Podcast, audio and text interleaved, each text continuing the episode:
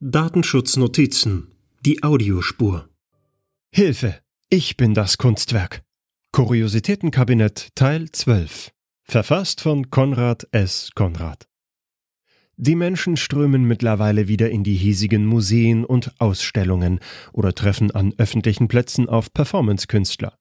Und der Nachholbedarf ist sicherlich groß, waren doch für viele die einzigen Lichtblicke in den zurückliegenden Monaten die kreativen Hintergrundbilder der Kolleginnen und Kollegen in den Videokonferenzen, mit denen sie den Zustand der eigenen vier Wände verstecken wollten.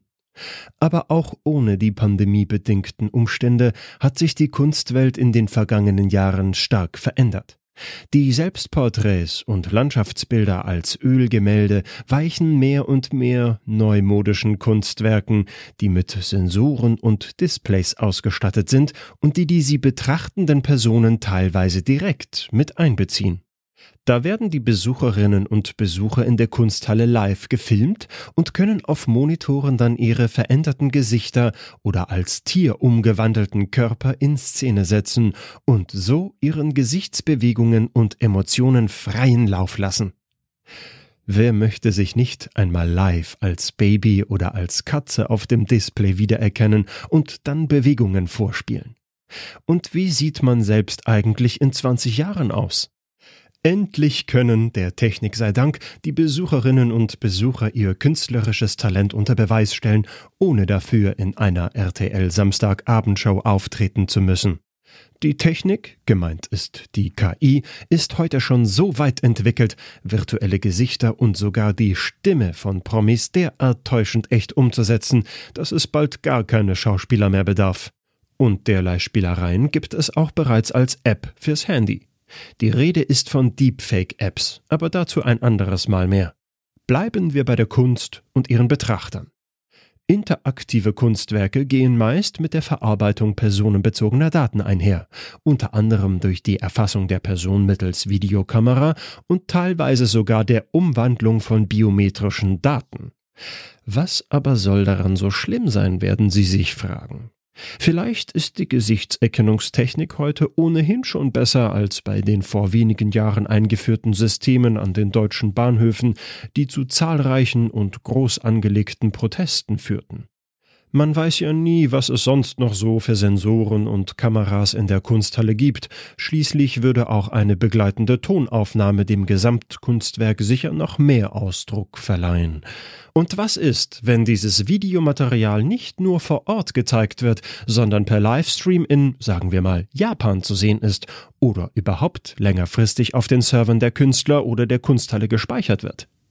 Eine solche Datenbank, die daraus entstehen könnte und sicherlich auch würde, eröffnet darüber hinaus weitere Möglichkeiten. Wenn zum Beispiel die Videofilme selbst als Basis für zukünftige neue Kunstwerke genutzt werden, so würden die Aufnahmen über kurz oder lang eine gewisse Eigendynamik bzw. ein Eigenleben entwickeln, der Datenschützer kann hier nur mahnend den Finger heben und auf die Informationspflichten sowie auf die betroffenen Rechte aus der DSGVO hinweisen, die offenkundig in diesen Kunsthallen, genauer gesagt durch solche interaktiven Kunstwerke, gänzlich missachtet werden. Oder wo bleibt die Einwilligungserklärung, die vor der Verarbeitung der sensiblen Daten der Besucherinnen und Besucher gar schriftlich von allen betroffenen Personen abzugeben wäre? Was ist mit den Datenschutzhinweisen, die dann an dem Werk ausgehängt werden müssten? Und in wie vielen Sprachen wäre die Datenschutzerklärung eigentlich zu verfassen, wenn die Kunsthalle von Menschen aus aller Welt besucht wird? Wo kann Auskunft über die Daten oder die Löschung derselbigen beantragt werden? Schließlich müsste gar eine Datenschutzfolgenabschätzung vor Inbetriebnahme des Systems vorgenommen und dokumentiert werden. Und so weiter und so fort. In unserem Fall lautet die Frage also nicht, ist das Kunst oder kann das weg, sondern ist das Kunst und braucht es dazu einen Datenschutzbeauftragten? Bei so viel datenschutzrechtlichem Aufwand wären die Kunstschaffenden dann vielleicht doch lieber bei gemalten Landschaftsbildern geblieben, so ganz ohne Display und Internet und eben ohne eine Erklärung zum Datenschutz. Ja, das Datenschutzrecht wird hier offenbar völlig vernachlässigt durch die Künstlerinnen und Künstler. Wobei, halt. Wird man als Betrachter der Kunst nicht selbst zum Mitkünstler Und liegt dann nicht sogar eine sogenannte gemeinsame Datenverarbeitung vor? Die Gerichtsentscheidungen ziehen hier immer weitere Kreise, dann würden die betroffenen Personen durch die Interaktion mit dem Videosystem gar zum Verantwortlichen im Sinne der DSGVO, so dass sie grundsätzlich die Pflichten des Datenschutzrechts ebenso treffen. In bislang ungeklärtem Ausmaß müssten die Besucherinnen und Besucher durch die gemeinsame Verantwortlichkeit mit dem Betreiber des Kunstwerks auch die Rechtmäßigkeit der Datenverarbeitung gewährleisten. Und das, obwohl sie nicht mal einen Anteil an der Vergütung bekommen.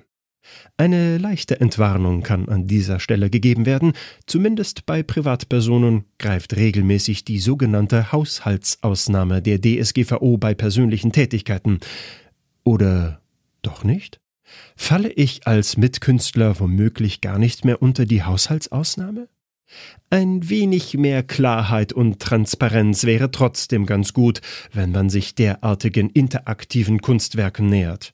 Wir wollen doch nicht irgendwann noch einmal ungewollt unsere eigene Animation im nächsten Werbeclip im TV oder Kino sehen, oder? Und auch die Kunsthallen wären sicherlich nicht erfreut darüber, wenn sie im Zusammenhang mit solchen Exponaten öfter mal Post von der zuständigen Datenschutzaufsichtsbehörde bekommen würden. Denn die Kunsthallen haben zum Glück ohnehin erstmal wieder alle Hände voll zu tun, um den ganzen Besucherströmen Herr zu werden. Der Artikel wurde vorgelesen von Pascal Simon Grote, Vorleser bei Narando.